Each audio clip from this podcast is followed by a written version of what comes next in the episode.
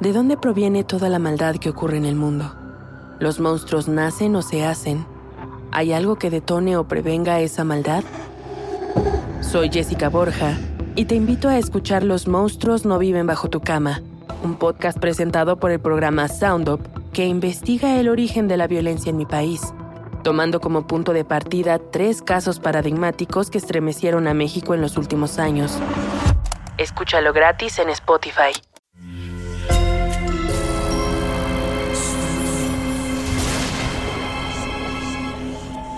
Portal Sonoro no se hace responsable de las visiones, pesadillas o encuentros cercanos del cuarto tipo que puedan suceder antes, durante o después de la experiencia. Para una experiencia sonora completa recomendamos audífonos para dejarte envolver por el mundo de Stephen.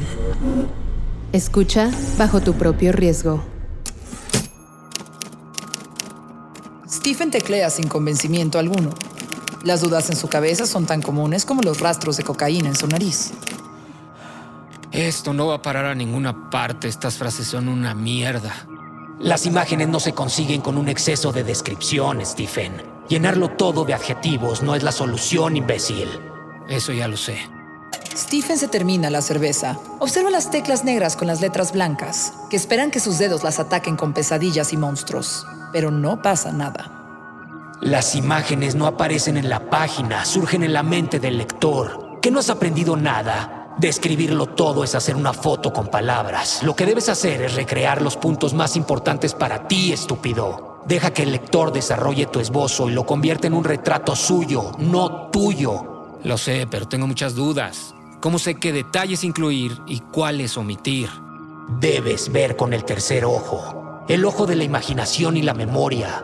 Debes abrirlo, Stephen. Jane entra y mira a Stephen que contempla la máquina de escribir absorto, despeinado y mudo. ¿Qué? ¿No sale nada el día de hoy? Stephen mira a su mujer y esboza una sonrisa débil, con las manos suspendidas sobre las teclas. Nope. Pensaba en lo curioso que es que los libros se alejen de uno, como algunas personas con las que compartiste algún momento importante. Tus compañeros del instituto, algunos vecinos del lugar del que te fuiste, entre los abrazos de despedida, siempre prometes que seguirás en contacto, pero nunca lo haces. ¿Andas nostálgico? Stephen mira el librero. Los gruesos lomos de sus libros destacan entre las obras de sus autores favoritos. Digamos que de todos los libros que he escrito, hay algunos con los que mantengo una relación amistosa y otros a los que preferiría no volver a ver jamás en mi vida. Wow, tan malo es lo que estás escribiendo. No sé, simplemente hay algo que no hace clic. A estas alturas de la vida deberías tener la suficiente confianza en tu capacidad de crear imágenes, ¿no? Sabes perfectamente que el placer de leer no es el de ver en la mente. Tanto tú como tus lectores tienen ese como un tercer ojo. Tu trabajo es proporcionarles unos lentes. Y aunque esté mal que yo lo diga, pues tú lo haces muy bien. Así que deja de arrastrarte por el fango de tu autodesprecio y ponte a trabajar. Piensa en cómo lo has hecho, con tus reglas famosas. Evita la voz pasiva y los clichés. Sé concreto, sé preciso, elegante y omite las palabras innecesarias. Bueno, después de esta cátedra ya te dejo. Hazle caso a tu mujer, imbécil. Es fácil. No estás escribiendo el capital, es solo un puto personaje que se le murió un hijo. Pues sí, pero no puedo, no ahora. Ok, te voy a ayudar por esta vez. Vamos a hacer algo, cierra los ojos. Piensa en un día lluvioso en una gran ciudad. Ahora inclínate hacia atrás. Hazlo y ve esa ciudad, esa lluvia, ese ambiente.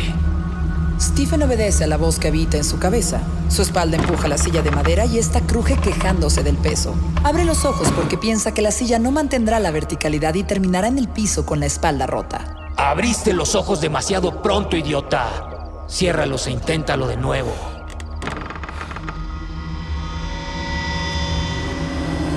¿Qué viste? ¿Hay edificios? ¿El cielo es gris o azul? ¿Hay gente? Hombres corriendo para refugiarse de la lluvia, tapándose la cabeza inútilmente con el portafolios de cuero. Mujeres de traje de dos piezas caminando debajo de paraguas enormes.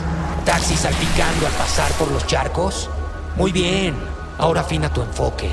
Mira esa esquina. Son las 3 de la tarde y llueve. Mira bien. ¿Ves el camión que pasa zumbando y salpica a los señores? ¿El toldo de la tienda que chorrea agua? ¿Oyes el agua que corre hacia el alcantarillado? ¿Ves las ratas esconderse en los botes de basura del callejón? Ahí está pasando algo. Un hombre corre deprisa bajo la lluvia, volteando hacia atrás. Alguien lo persigue. Ahora mira al niño, con su gabardina de plástico amarilla. Está distraído. Una mano lo agarra y lo mete en una camioneta blanca, sin ventanillas. Súbete a esa camioneta y descubre qué hay ahí adentro. Mira al hombre con pasamontañas que agarró al niño. Siente el calor de la tela en el rostro. Mira las cuerdas con las que lo ata. El cloroformo con el que le provoca el desmayo. Siente la velocidad al doblar la esquina. El golpe de las gotas de lluvia en el parabrisas. La adrenalina del hombre al manejar huyendo de la escena del crimen. Mira las lágrimas y la nariz sucia del niño que está desvanecido en el piso de metal de la camioneta. Ahora, métete en la piel del secuestrador. Stephen siente como propios los latidos acelerados del hombre, golpeando frenéticamente su pecho y bombeando sangre envenenada a cada rincón de su organismo. Su boca ahora tiene el aliento a comida podrida y whisky barato. Se marea y lucha por controlar las arcadas. Sus ojos tienen la mirada vidriosa de anfetaminas, que pasea por el parabrisas y se deleita con la parte trasera de la camioneta donde el niño llora con las manos atadas con cinta adhesiva. Mira sus brazos y sus manos, ahora callosas y llenas de manchas, aferradas al volante, tamborileando una melodía que le resulta familiar. Stephen lo sabe. Él es el secuestrador en esta historia. Por más que no quiera, cuando sus ojos se posan en el infante asustado, siente la euforia del cazador que ha obtenido una nueva presa. Ahora escribe un párrafo. Escribe dos, puedes hacerlo. Utiliza el tercer ojo. Llena la puta página, Stephen.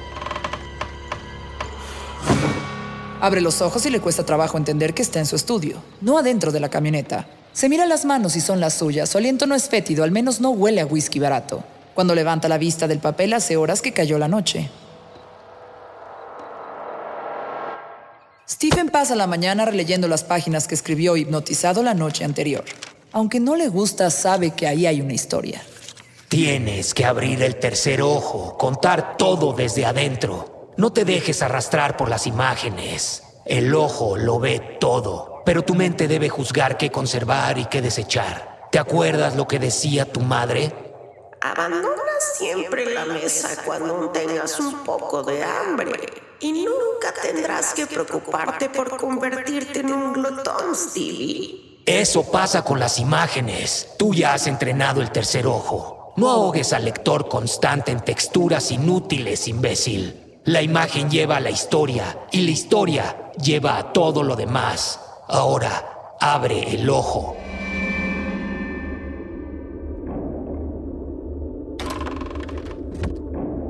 Stephen, transformado en secuestrador, entra al sótano. Las manos de Stephen, callosas y con las uñas sucias, cierran con cuidado la puerta. Sus ojos se deleitan en la figura infantil que tiembla en un rincón. Los pantalones del niño están sucios a la altura de los muslos. Un par de manchas secas son las consecuencias del miedo. El Stephen secuestrador lo mira deleitándose. Un hilito de baba mancha sus comisuras. Una sonrisa enferma se dibuja en su rostro. Los latidos se transforman en un concierto de tambores cuando se acerca a su presa y desabrocha el pantalón. ¡Basta! No quiero escribir esta historia de mierda. Claro que quieres. ¿Cuántos niños has matado en tus historias? ¿Cuántos han sufrido torturas terribles? ¿Cuántos han muerto de miedo? ¿Cuántos ahogados, atropellados? ¿Cuántos han sido devorados por monstruos? ¿Cuántos han muerto atropellados por camiones o por trenes? Los niños son las víctimas favoritas de tu tercer ojo. Reconócelo. Asesinar niños en tus historias es tu mayor transgresión. Hazte cargo de tus palabras, maldito pusilánime, y continúa la historia. Matar a un niño es lo más terrible, es el miedo más grande como padre, que se te muera un hijo. Ese es terror verdadero, los monstruos son lo de menos. Perder a un hijo es el miedo más constante y más grande. Y cuando pasa es una tristeza insoportable. El mundo se derrumba a cada paso y la vida se convierte en un abismo. Stephen ve como sus manos sucias y hábiles toman el bisturí oxidado y van destazando al pequeño lentamente. El bisturí brilla ensangrentado. Cuando termina, mira su rostro en el espejo, escurriendo sangre inocente. Una sonrisa retorcida aparece cuando quita el candado y abre el closet del sótano. Acomoda la ropa de su nueva víctima junto a otras decenas de pantalones manchados de miedo, junto a otras camisas empapadas en lágrimas, junto a los juguetes que los niños tenían cuando él los hizo desaparecer de la vida. Los restos de huesos calcinados descansan en un viejo jarrón. Este lugar es el centro de sus trofeos. Es su santuario de niños perdidos que nunca más volverán a jugar ni a sonreír. Stephen se mira a sí mismo y se reconoce en el asesino.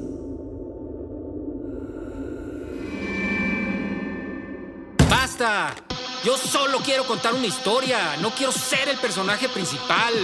No quiero ser este personaje. No me interesa sentir en él ni actuar como él. Solo debo entender sus motivaciones, sus miedos y sus anhelos, pero no quiero sentir sus manos. No quiero sus latidos en mi pecho. No quiero sus visiones de muerte en mi cabeza. Si es necesario para la historia, conoceré sus traumas infantiles. Estoy dispuesto a experimentar la violencia intrafamiliar. Estoy dispuesto a conocer lo que lo llevó a este camino. Pero me niego a recorrer el camino en sus zapatos. Steven, tus gritos se escuchan hasta el otro lado de la casa. ¿Me quieres explicar qué te pasa? Si lo que estás escribiendo es tan malo, pues pásate otra cosa, pero no estés ahí victimizándote como uno de tus personajes. Ese es el asunto. No soy la víctima, sino el victimario. Cada palabra que escribo estoy metido en la piel de un ser repugnante que asesina niños y lo disfruta. O yo lo disfruto tanto que me pone la piel de gallina y no quiero. Ese es el mundo que has creado. Es el mundo que ha salido de tus ojos. De tu tercer ojo. ¿Cómo sabes del tercer ojo? Alguna vez me lo explicaste, no es ningún secreto corazón. Es tu forma de ver el mundo y adentrarte en él, descubrir los ríos que van a la coladera, encontrar el monstruo que existe en ella. Siempre lo has dicho, abrir el tercer ojo. No sé por qué tanto alboroto. Stephen quisiera decirle que la voz que habita en su cabeza es la que lo guía a través de la mirada del tercer ojo, que en esa ocasión lo ha empujado al cuerpo de un hombre en el que se reconoce y eso lo asusta, pero no puede explicarlo. Esta vez no estoy disfrutando. Esta historia no me gusta. Jane lo mira, sonríe, se dirige hacia la puerta y antes de salir le guiña un ojo a su esposo. Bueno, pues haz algo al respecto. Stephen escribe nuevamente, poseído por sus personajes, metido en la piel del asesino, raptando niños, cortando, disfrutando cada paso monstruoso que su personaje da. Eso es. Lo estás haciendo a la perfección. Deja que el tercer ojo te lleve a las entrañas de la bestia. Si no, lo que escribes solo será el decorado de un set de televisión. Cuando termina, decide salir a caminar.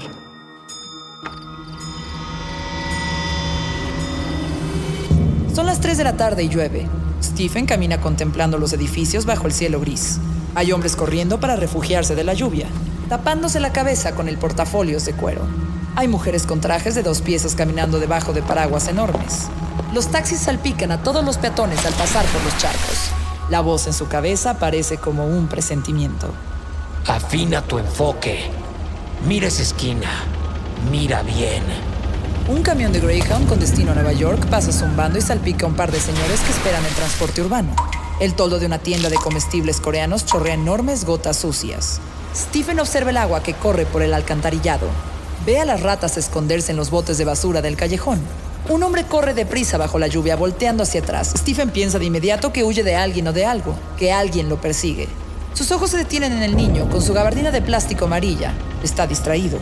Stephen ve la camioneta blanca sin ventanillas ni placas. La puerta lateral se abre rechinando y una mano sucia agarra al niño y rápidamente lo avienta al interior metálico. Nadie se fija en ello, a nadie le importa. Stephen sabe perfectamente que adentro hay cuerdas y cloroformo. La camioneta arranca a toda velocidad y da vuelta en la primera esquina. Un hombre con pasamontañas conduce la camioneta. Nadie se inmuta. Stephen mira la camioneta desaparecer entre la lluvia, entre gente que busca refugio en los toldos, debajo de las sombrillas. Él tampoco grita. Se queda en silencio, sabiendo que el rostro del pequeño se convertirá en una hoja con un rostro infantil y las típicas tres palabras que llenan los postes y las paredes. ¿Le has visto? Y el tercer ojo de Stephen responderá que sí, que vio a Johnny. El niño de 8 años con su impermeable amarillo y su estatura promedio y su rostro sin señas particulares y el número telefónico de la familia junto al del 911. Su tercer ojo lo ha visto llorar, ensuciar los pantalones. Lo ha escuchado gemir pidiendo auxilio, llamando a sus padres. El tercer ojo lo ha visto morir. Este episodio está inspirado en el artículo La imaginería y el tercer ojo, escrito por Stephen King, publicado en The Writer en octubre de 1980.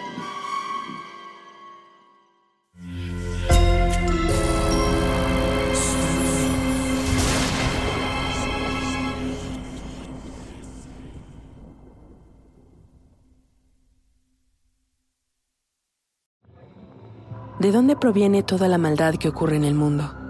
¿Los monstruos nacen o se hacen? ¿Hay algo que detone o prevenga esa maldad? Soy Jessica Borja y te invito a escuchar Los monstruos no viven bajo tu cama, un podcast presentado por el programa Sound Up que investiga el origen de la violencia en mi país, tomando como punto de partida tres casos paradigmáticos que estremecieron a México en los últimos años. Escúchalo gratis en Spotify.